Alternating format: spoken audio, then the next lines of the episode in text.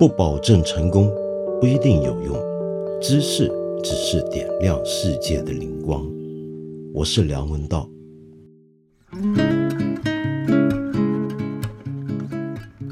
好久没有在这里聊电影了，我们今天呢就来谈一部呃很特别的电影。这个电影呢，据我所知，应该是今天会在大陆正式上映。这就是二零二零年完成的《The Father》，大陆把它翻译作《困在时间里的父亲》，好像台湾也是这个译法，是不是？然后香港就译作《爸爸可否不要老》，有点煽情的一个名字。但是这部电影绝对不是一部一般的描述失智症，就老人家那种失智症的那种常见的煽情类型的电影。你知道有很多电影都拍过老人失智的情况，如果不是把这个情况当成主要的描写对象，就是片中会出现这些老人失智的患者。老人失智这个病啊，我们一般人呢，很多人以为啊，就把它叫做老人痴呆症，啊，说他痴呆了、傻了。那其实这是一个不太好的叫法。那么也有人说他是艾滋海默症或者阿兹海默症。但其实，阿兹海默症只是呃失智症的其中一种原因跟类型。失智症其实还包含了其他几种不同的类型，以及导致它的原因。先不讲失智症，说回这个电影，我刚刚说啊，很多以失智症老人为主角的电影，通常都会出现很煽情的场面，那么想办法要催人泪下。我一开始也以为这部电影是走这个路子的，但是没想到它居然像是一个惊悚片、一个悬疑片，甚至是一个恐怖片，真的是一个很特别、很特别、很奇怪的一个电影。那这个电影呢，如果你还有关心今年的奥斯卡金像奖，你一定晓得著名的老牌影帝安东尼·霍普金斯。Anthony Hopkins 就是凭着他再次夺得影帝，全世界的影评人我几乎没有听过有异议的，就大家都认为这真是实至名归，是他自从《沉默的羔羊》以来的另一个巅峰。老爷子真是厉害，怎么个厉害法？待会再说。那其实呢，跟他搭档的这位也很厉害，奥利维亚·科尔曼。你如果喜欢看电视剧《王冠》，你就一定知道她，她就是演英国女王的那个主角。她其实很擅长演女王啊，在之前她夺得影后的电影《宠儿》里面，她演的是当年英国的安妮女王。那么反正呢，就是两个英国演员搭档，再加上其他的配角也都是英国人，是个全英国班子。但是导演就很特殊了，是个法国人。叫做佛洛莱恩·泽勒，佛洛莱恩·泽勒呢？你不能相信，这居然是他第一部执导的电影作品。他之前是干嘛的呢？他是写舞台剧剧本的，也参与过一些剧场导演。而这部剧呢，《The Father》这个电影就困在时间里的父亲，本来就是他一个非常成功的舞台剧作品，大受欢迎。然后我记得几年前香港也演出过粤语版本，我当时也想去看，但是，呃，没有来得及安排上时间，很可惜。那所以你就觉得啊，这个一向是做舞台剧的人，把自己的剧本变成了电影，然后还自己来拍，他能拍得成吗？太厉害了！我跟你讲，就像所有的影评一样啊。那以下的这个，我这不叫影评，这闲聊的节目也难免要剧透。如果你想看这个电影又不想被剧透，那你就别听了。如果你不介意，好，那我们就来聊。一开头呢，我们看到的是个比较正常的一个情况。什么正常呢？就安东尼·霍普金斯这个老人家，呃，他我们都晓得，入场之前就晓得是要描写失智症的了，所以我们看到也就有预期了。那果然，他就表现出那种我们觉得是个步入这种症状的一个老人该有的表现。比如说开始落东西了，开始忘记自己的东西放哪了，他很在意一件事儿，他就总觉得那个东西不见了。他在意什么呢？他在意他的手表。而这时候呢，这个场景是非常正常的啊，就是一个正常我们从旁观的角度去看这个老人家。哎，好，对他果然有点失智了，他在担心自己的手表不见了。然后他有个女儿，就是安妮。这个女儿安妮就是刚才我说的那个奥利维亚·科尔曼演的那个角色，是他女儿。而这个女儿呢，则要跟他讲一件很严重的事情。这个事情就是，他终于认识了一个男人，那个男人在法国，他要搬去巴黎跟他住了。那所以这个爸爸立刻就很难过。那你是不是不要我了？你是不是以后不理我了呢？这个女儿就说：“你现在这个情况啊，其实应该请私家看护，但是你又不愿意，那我能怎么办呢？我也有我自己的生活，我整个人生，我现在有一个伴侣，我们相亲相爱，然后我是否中年以后的生活我就都不要过了呢？那我是不是继续陪伴你，必须要这样子照顾你呢？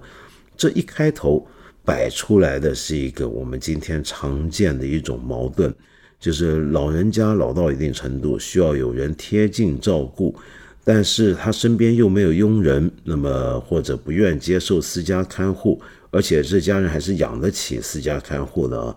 那么但是孩子呢也已经活到一半岁数了，那以后也有自己的人生。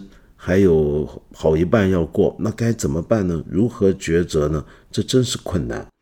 这是一个很正常的开头，再来，整部戏就开始让你感觉不对劲了。这部电影虽然是第三者的眼光在让我们看到整个场景，看到安东尼·霍普金斯他在里面出现，但是逐渐我们随着这个电影的推进，一个场景一个场景，就像舞台剧一样换场面。而里面的人物全部都是用对白来推进他们的剧情，真的就像一个舞台剧。可是他的导演的功力太厉害，他的结构非常的精巧，然后他的所有的布置、所有的布景、舞美，甚至色彩，甚至是音乐，全部都考虑的非常周到。我等一下再讲是怎么回事。说回这个剧情，我们刚刚说不对劲，不对劲在哪呢？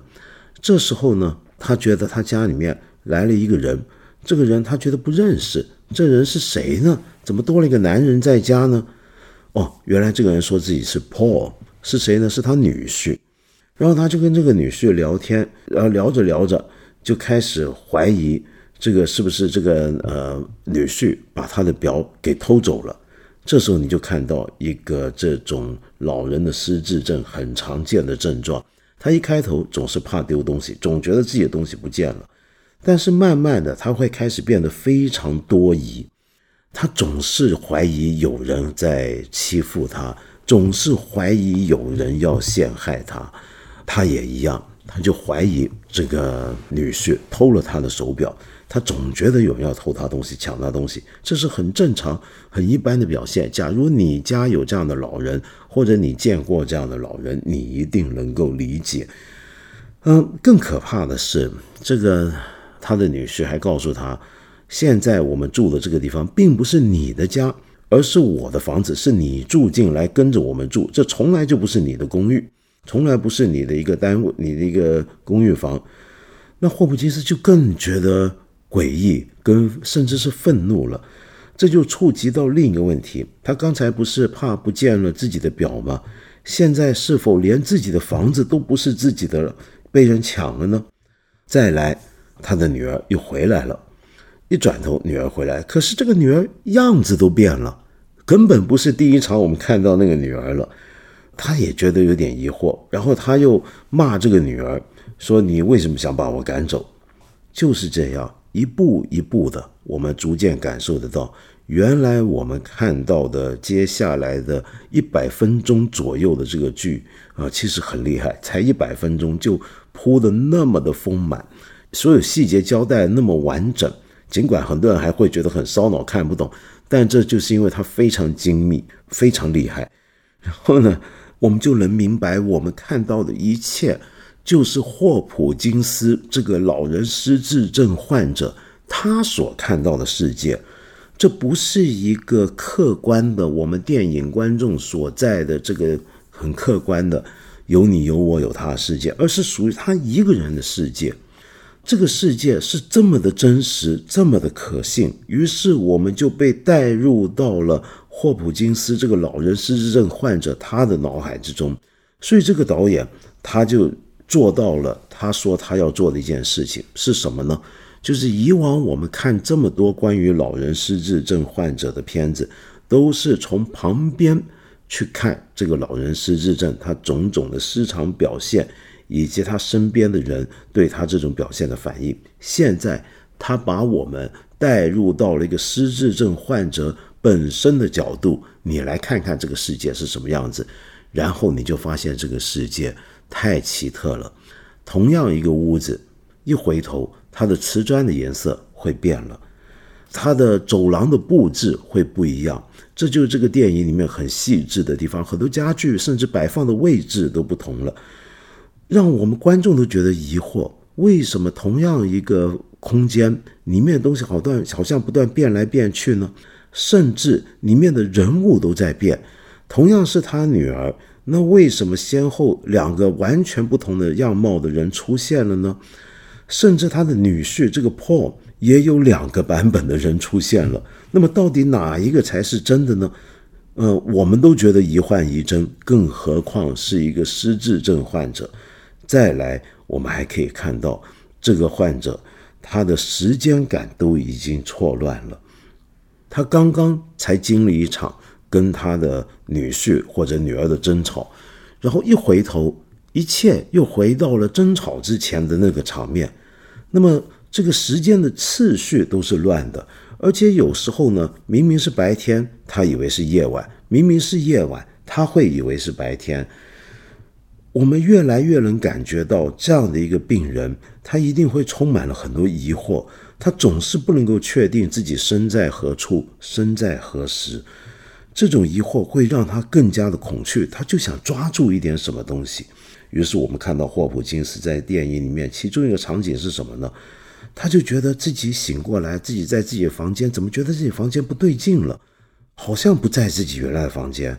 他为了要确定这到底还是不是原来那个空间，他自己都很疑惑。他的办法是什么呢？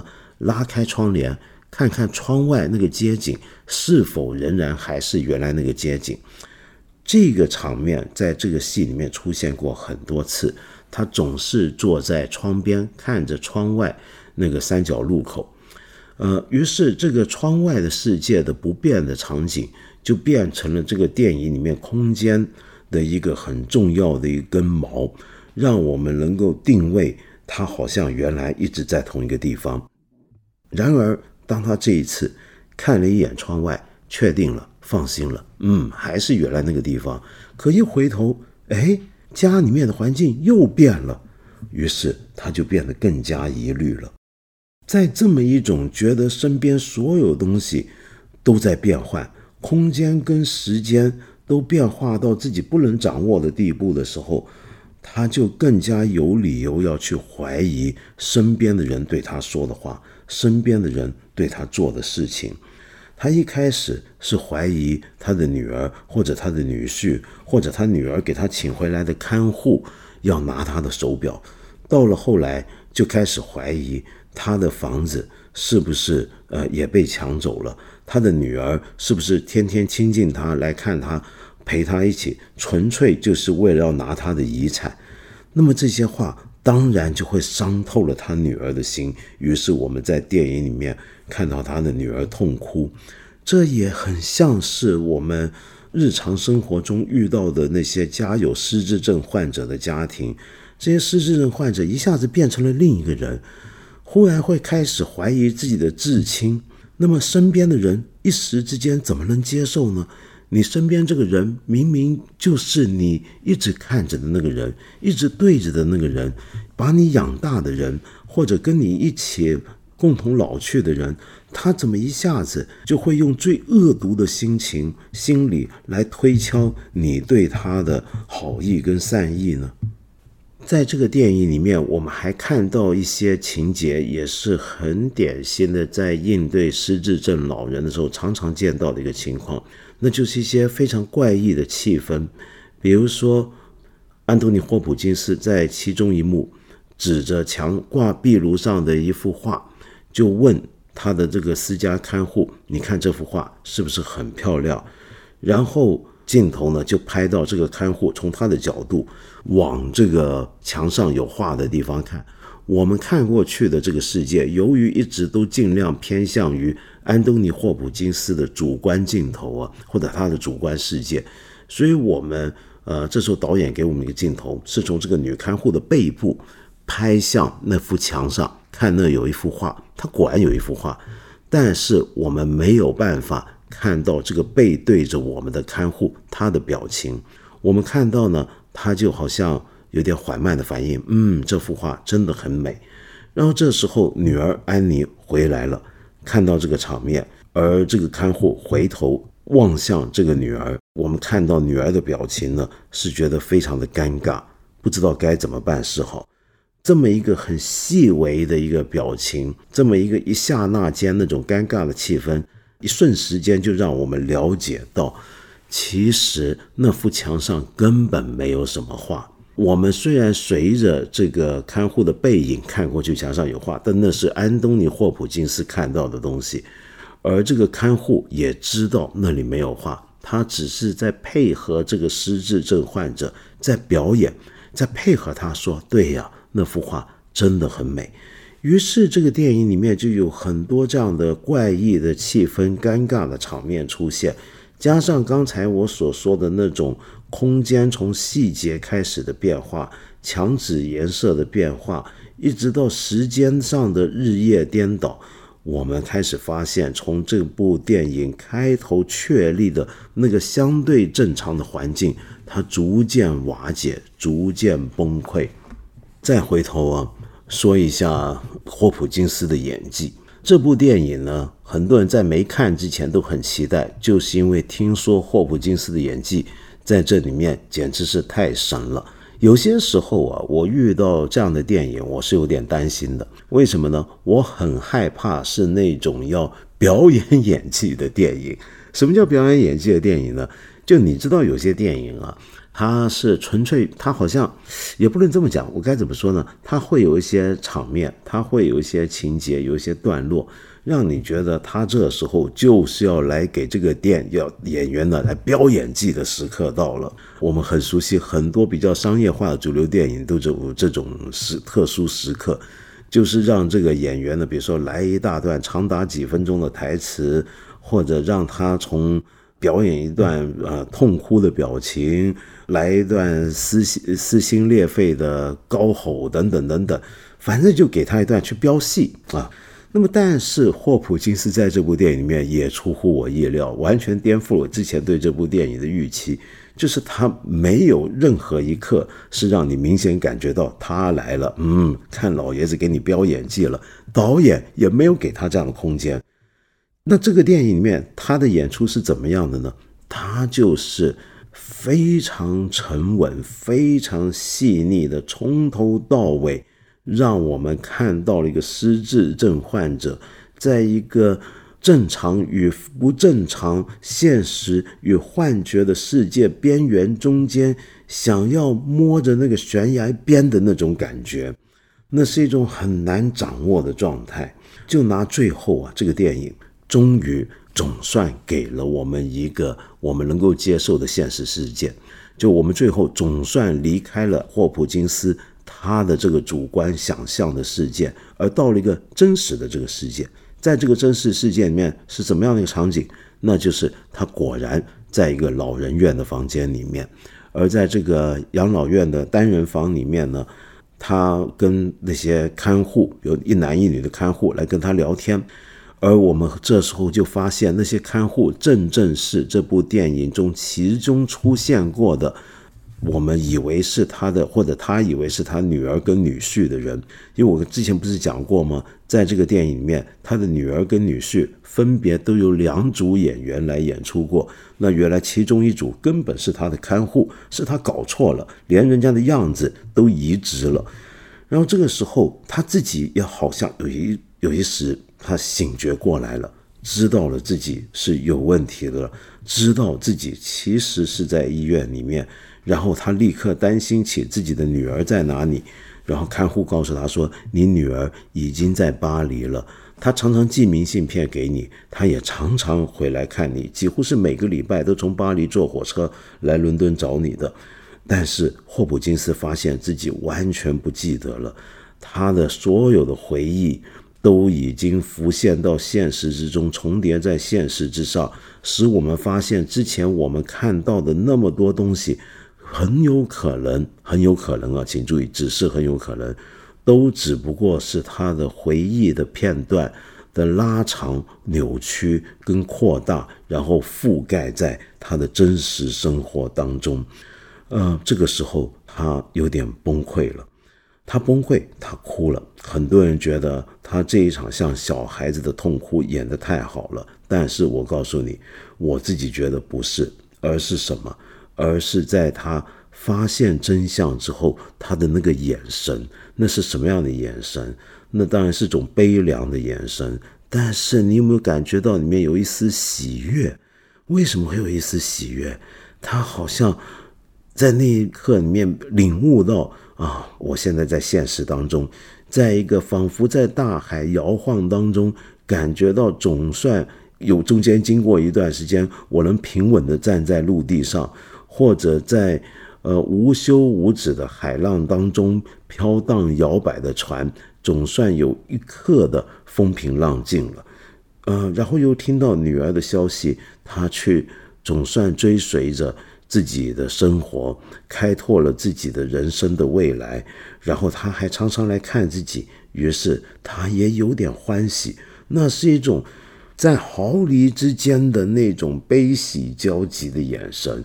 我看到这个眼神，我就觉得 Anthony Hopkins 真的是太厉害，真的真的是要这部电影他不拿影帝那就没天理了。呃，然后再来呢，我们能看到一个更让人悲凉的一个场面，他又开始提到他的手表，他说他一定要戴着好他的手表，无论如何，他跟那个女看护说一定要戴好手表，说了一句非常有含义的话呢。这话怎么讲的呢？他大概是说，我手表戴在手上，我就能够记得自己走过的路了。我们这时候发现，这个手表对他那么重要，这是他唯一觉得可以掌握的东西。那是因为他已经变成了他在这个漂浮的想象、跟记忆和现实之中激荡的海洋里面的一根毛了。然而，让人悲凉的是什么呢？那就是当这个女看护。跟他说，外面天气这么好，我们出去走走吧。把他握着他的手出去的时候，我们才发现他手上根本没有表。这是一个一闪而过的镜头，导演甚至没有给到特写。你要非常仔细的看电影，你才会注意到这个场面。你说怎么办？面对这样的情况，那我们看到最后的场景就是户外果然有伦敦难得的好天气，外面呢是。一片树绿油油的树丛在风中摇曳，很美。这个看护不是说了一句话吗？之前说我们这一刻如此美好，我们要好好掌握它。这句话仿佛是告诉给霍普金斯这样的失智症患者，让他明白现在这一刻如此美好，不管将来发生什么，不管过去发生什么，我们这一刻好好享受。但他难道不又是说给我们每一个观众听的吗？我们趁着我们没有面对这个局面，我们好好掌握这一刻，趁你能够享受人生的时候，好好享受人生。好，说完这个电影的这些东西啊，刚才啊，对，还漏了一件事，就是他的音乐。我刚刚说他音乐很好啊，你如果是个乐迷，古典乐迷啊，你大概会特别注意到里面出现一些古典音乐的片段，比如说电影一开头，霍普金斯坐在他房间的沙发上面，戴着一对耳机，他在听一首歌剧史上很有名的咏叹调，那就是比才的《采珠人》里面第一幕出现的咏叹调，很美很美，叫做我仿佛又听到了。那这个歌呢，其实是在描述这个主角，仿佛又听到了、想起了、听到了他已逝去的恋人的声音，嗯，已离去的这个爱情的声音，他听到了那个熟悉的声音又在耳边响起，是一种对回忆的抓取，所以这个曲子本身就有一种很特别的意义在这里。我听说是霍普金斯特别爱这个音乐，他决定他将来演的电影一定要用一次这个这首歌。那么而导演满足了他，因为呃导演认为霍普金斯也满足了这个导演的梦想，那就是这个导演一直梦想要做一部戏是要让霍普金斯来主演的。所以他甚至连这里面的主角的名字都就叫做 Anthony。那么我们说回这部电影，它里面对于失智症的这种描写，给我一个很强烈的感受是什么？那就是我们跟失智症患者相处的时候啊，常常会出现几种错误或者几种问题。问题是什么呢？就因为失智症一开始的时候。我们总是觉得，哎，你是不是丢东西了？你是不是老忘记东西？于是我们会不断的想要提醒这个患者。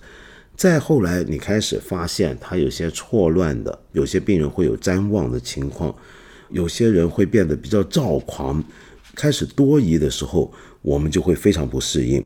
然后这时候，我们本能的就要想不断的纠正他，而不断的纠正他却没有结果，又或者有时候他做了一些。非常让人无法忍受的事情，比如说像这部电影里面的这个爸爸怀疑女儿要侵吞他的遗产财产的时候，那我们可能就会非常的愤怒。我们之所以想要提醒他、要纠正他，或者甚至会生气，那是因为我们都还有一个盼想，就是希望他能够回来，回到我们现实这个世界。但是。我们要晓得，失智症这个东西是现在没有药物可以治疗，也不可以逆转的。它会逐渐走向最后的那个昏暗当中，它会逐渐远离我们，到了他只一个人的那个世界里面。面对这种无可奈何的情况，我们根本不能够让他来适应这个他已经正在离开、正在告别的这个世界。我们能做的是什么呢？就只能是我们想办法去明白他所在的世界，除非一些必要的事情，比如说他忘了怎么去洗手间，或者他日夜颠倒了，他半夜起床，呃，各种动作大吼大叫，发出很多声音。我们这种时候，我们可能啊要想办法纠正他，或者辅导他，或者怎么样。但是在其他情况下，我们应该由着他，顺着他，他怎么说你就随便他。我见过有一些，我知道有一些人，他特别没有耐性，或者他跟这个病人的相处过去就有一些问题，他这时候呢就会反过来会认为这个病人他不叫生病，他会反而会认为这是这个人他的人格缺陷，他越老越坏了，嗯，他本来就是坏人，而且现在坏人变老了，所以他还越老越坏，于是增强了对他的愤怒，甚至最后演变为仇恨。那是一个非常悲惨的、非常让人难过的一个结局，对这个患者是很不公平的。然而，这个患者他虽然已经失智了，他虽然已经不活在我们所在的这个世界当中了，他活在自己的世界当中，可是他仍然能够感受到周边的人对他的态度。你对他不好，他是能够强烈的感觉到；你对他友善，他也能够感觉得到。所以这时候又要顺便说一点，很多时候我们会把患有失智症的老人呢当成小孩一样，可是问题是，你把一个老人家当小孩，那么去跟他讲话，他有时候会不高兴的，因为他觉得你并不尊重他。所以正确的方法就是以他该有的那个身份相应，我们用相应的态度来应对他。那么，除非像这部电影到最后，他已经到了一个崩溃的地步了，霍普金斯。他想起了他的母亲，开始喊着妈妈哭了。这个时候，这个看护就以妈妈的态度来安慰他。为什么？因为这时候这个看护正在适应他此刻的状态，适应他此刻心里面的那个念头。当然，我们还可以更复杂、更玄理或者更哲学的来讨论啊，就是他的世界跟我们的世界到底哪个才是真实的呢？假如你是那种相信我们现在所处的世界，我所看到的这一切都是我的人心的一个构造和反应的话，你大概会觉得一个呃失智症患者他的世界其实也是真实的，不见得比我们所在的世界更假，只不过我们是存在于不同的真实。呃，你可以这么理解。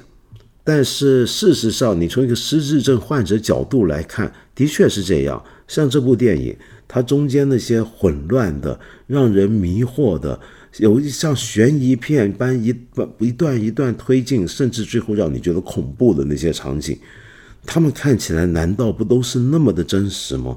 我为什么一开始说这部电影像惊悚片、像恐怖片？就是它基本上采取了一个悬疑电影的结构。它一个场景一个场景接得下去，越来越不对劲，会让我们看惯电影的观众本能的想要去推测、拆解这里面到底什么东西是真的，什么东西是假的，到底发生了什么事情。所以，他用一种悬疑片的一个结构来引导我们逐渐深入一个失智症患者的脑海，这就是这个电影最大的一个特点。那么，最后我还想说一下啊。其实，中国二零一九年我看到的最后的数字是二零一九年统计，失智症患者已经超过千万人。有一个预估是二零五零年的时候呢，我们的失智症患者会达到两千八百万。这当然是因为我们社会正在逐渐高龄化的原因，而失智症患者又需要那么多的特殊的照顾，因为他最后可能完全失去。日常生活应对的自理能力，那你说该怎么办？同时还不要忘记啊，就失智症其实是会导致死亡的。我们很多人过去以为失智症就好像不会立即致命，所以我们就觉得它好像不会让人死亡。可是现在越来越多的研究指出，它的致死率其实相当高的。嗯，它是怎么样让你死呢？比如说很简单。它会让你行为上出现各种的问题，像刚才说的失忆、错乱、多疑、忧郁、视觉受损，然后到了最后呢，这个严重的患者他开始没有办法去回应自己身体的需要，最后可能会演发出呼吸衰竭、窒息、肺炎等很多种问题。所以一般有个有曾经有过这么一个算法，就是说，比如失智症的其中一种就是阿兹海默症。你患了阿兹海默之后，多数患者最多都只能够再活七年。所以，我们看到今天的中国，为什么大家有那么多人开始关心养老的问题啊？我那天听到另一个非常好听的播客，我强烈推荐给你，就比我这个节目要有营养多了，就是说随机波动。我就听到里面一些刚刚三十岁的女主在里面讲啊，现在。关于老的问题，开始想老的问题，甚至要养老啊、退休，开始初老的这个概念就出来，把我吓死了。他三十岁就初老，那我这种过五十的该怎么办呢？嗯。其实也是有道理的，就是因为今天我们就知道，我们越来越步入高龄化社会，我们年轻一代的人开始日常生活已经一大堆的压力，一大堆的麻烦，连房可能连自己的房子也都没有，然后还要给自己的爸爸妈妈负责，而自己爸爸妈妈年龄的这个预估又比再上一代要更长，所以可能你到了六七十岁、八十岁，你自己都还要照顾你的父母，那你怎么办？那么在这种情况下，我们就会尤其担心失智症它带给我们的冲击。大家真的要不要轻忽这件事情？其实我这种五十岁之后的人也得小心了，因为很多专家认为五十岁之后的人就要开始预防了。那么这件事儿该怎么预防，又该怎么照顾，那就不是我这个行外人能够在这里瞎说的。呃，我建议你感兴趣，自己要找来去了解一下。好，那么今天呢，说先说到这，我们先来回应一个一些朋友的提出的意见。有一位朋友，哎呀，你的名字我都不知道该怎么形容，就是个呃符号，一个星星还在发亮的。你的留言是哇比较长，我稍微简单的读一下。你就说到呢，呃，你的母亲呢是一个传统的家庭妇女，你说虽有工作，但比较清闲。常常挂在嘴边的话就是“我是他的全部，我得陪陪他”。鉴于此，他很抵触我进行一些远行活动。两个月前，我报名梁山的志愿者活动，帮一个慈善基金做学校学款的发放前的家访面谈工作。我在山区过得很开心，结交了很多特别投缘的朋友。那里的孩子啊，真可爱。可是由于研究生政审工作，我一周前结束志愿回家了。回家后，我觉得自己每天都在虚度，以前的东西也都失去了吸引力。由于自己报名的考试还不急，也就没办法全心学习。现在很焦虑，就想回梁山。可是，在昨天接到那里孩子打来电话之后，这种想法呢就更加强烈了，却遭到了父母强烈反对。我身为家中独女，是应该陪伴父母。我想过去二十天就算了。那么，呃，可是我父母就觉得过去就是过去，就是不行。他们呢也开始说，如果你去做志愿工作，以后就别回家了，这个家不再欢迎我。我真的很疑惑，为什么我只是想在研究生开学前做点喜欢的事儿，都会这么难，要遭到如此反对？他们的反对理由其实也都很单薄，那为什么就要不同意呢？我叛逆心上来之后，就想一走了之。可是又想和他们讲道理，但他们拒绝沟通，我现在非常苦恼。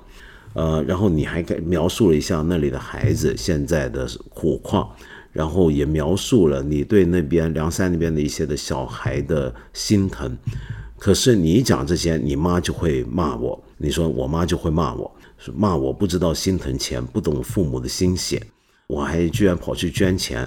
最重要的是，你说我以前认为我们家是个平等开放的家庭。现在无比怀疑，我未来想从事公益或者中西部公务员的事业，我妈却一直要求我待在一线城区，月入两三万，这种撕裂让我难以接受。正所谓父母在不远游，可是当你的父母控制欲越来越强，甚至蛮不讲理的时候，我真的不知道如何妥善处理和他们的关系。我真的想逃。除了这些，其实他们挺好了，我也一直爱他们。啊，呃，星星朋友，我想说，你这个情况不罕见。我前阵子才听一个朋友跟我说的更神了。我那朋友啊，呃，说得上是事业有很有成就的一个人啊。那么现在在大城市，也有时候常在国外工作生活。那么他就跟我说啊，他妈呢 对他那个态度是怎么样，你知道吗？他妈是根本后悔。让他出城去念大学，什么意思呢？就他们原来在一个比较不算是一线城市的一个地方，那么然后后来他呢成绩很好，所以他出去上大学，然后有很好的一个成就。他妈居然觉得早知如此，当初就别让你上大学，这不是开玩笑啊，是真的，是真觉得不该让孩子上大学。那为什么别让孩子上大学？因为孩子要是当初没让没上大学，那就只能够在自己乡下混。在乡下混就能够天天照顾自己，陪着自己了，是不是很好笑、很可怕？比你这个很多了吧？你说你这个，我想我安慰你的办法就是告诉你，你这个问题还不算什么了不起，你这不算大事儿。但是当然我明白，这在你的世界里面是一个很严重的一个问题。嗯，这种问题基本上啊，你问我是没有用的，因为这个情况是不能解决的，你只能够决断。什么意思呢？就是你要想你的青春、你的未来、你的人生是属于你自己的，你有权利和自由去追求它。你并不是属于你的父母的一个物产，你不是他们的财物，你的父母也应该接受。当你年纪渐长，你逐渐成为一个成年人的时候，他们是应该尊重你，是应该放手。呃，父母照顾小孩、养育小孩、供书教学、让他念大学等等等等，这都是应该的。那么当然也有些父母觉得不一定应该啊，就像我刚才说那个，或者总在计较当初怎么样供孩子念书花了多少钱这种，那这种比较少数。但是多半都会觉得啊，我我照顾孩子到长大那是应该的。那么，但是这时候父母就要开始接受或者要适应一个新的情况，就是然后呢，然后孩子就是独立的成人了。当他成为独立成人之后，他追求自己的人生，像刚才讲那个电影里面的安妮，他已经到人到中年，才终于找到一个爱侣。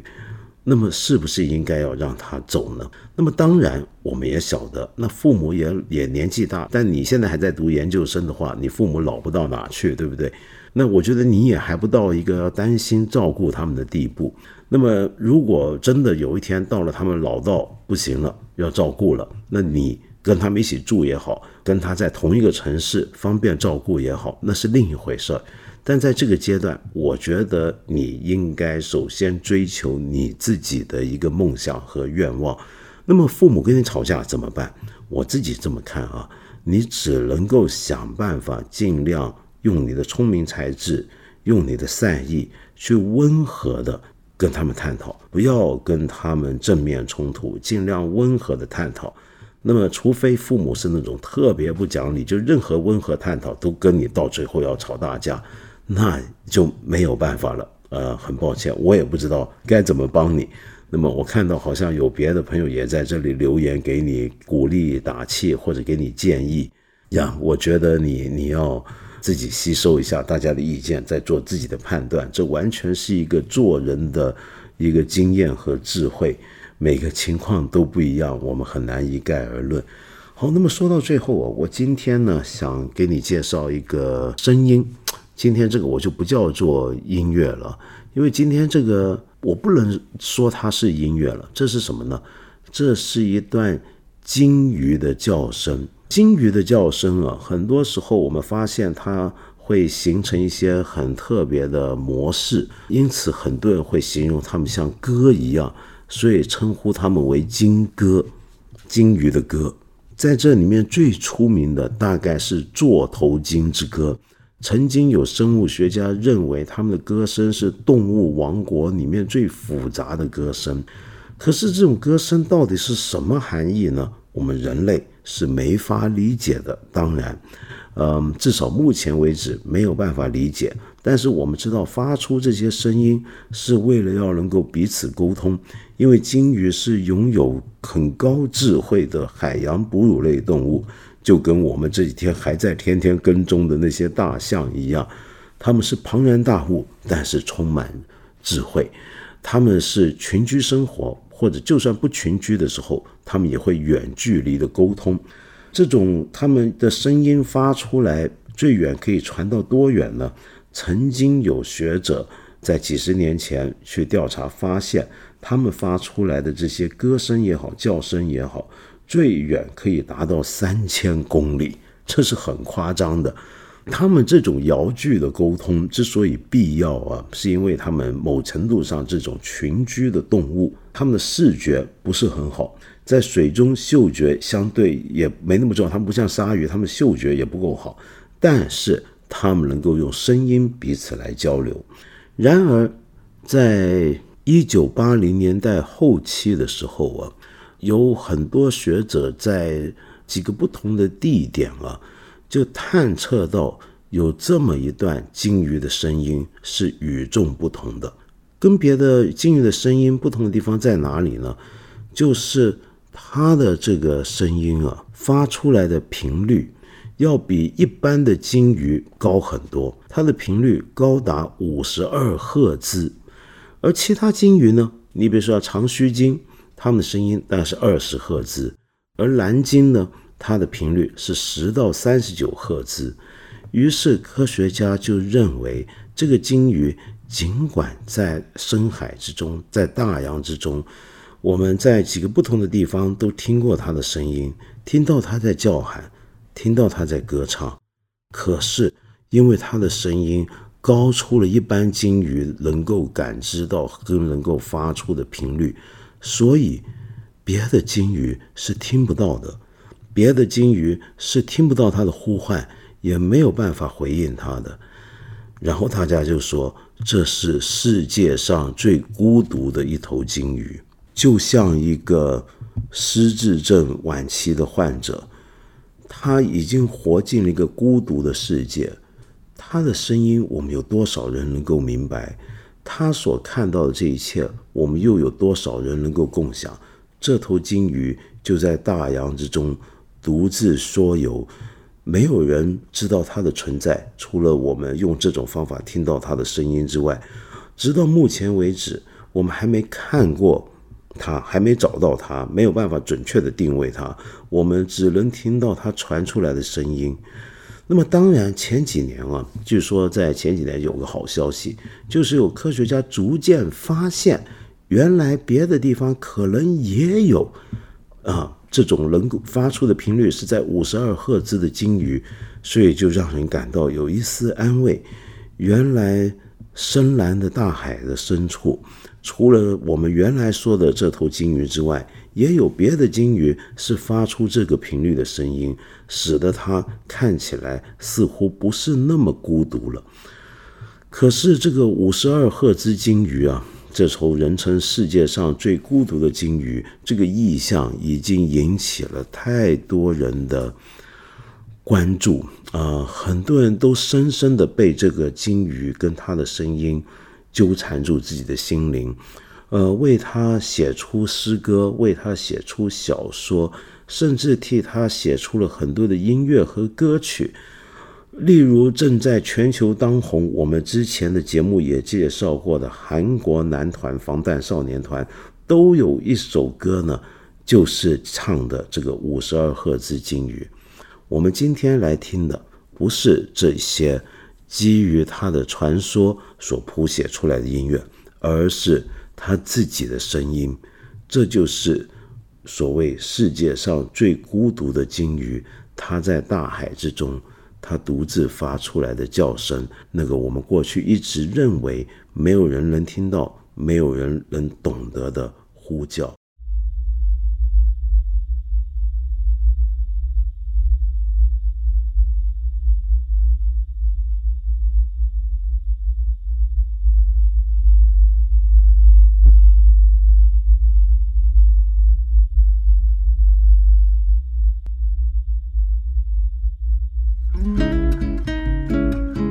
分这个节目啊，是每个星期三、星期五晚上八点，会在看理想的 App、蜻蜓 FM 以及播客群岛 App 上面准时更新。很欢迎你留言给我，给我各种你的意见、你的批评、你的指教。先说到这了，我们下期再说吧。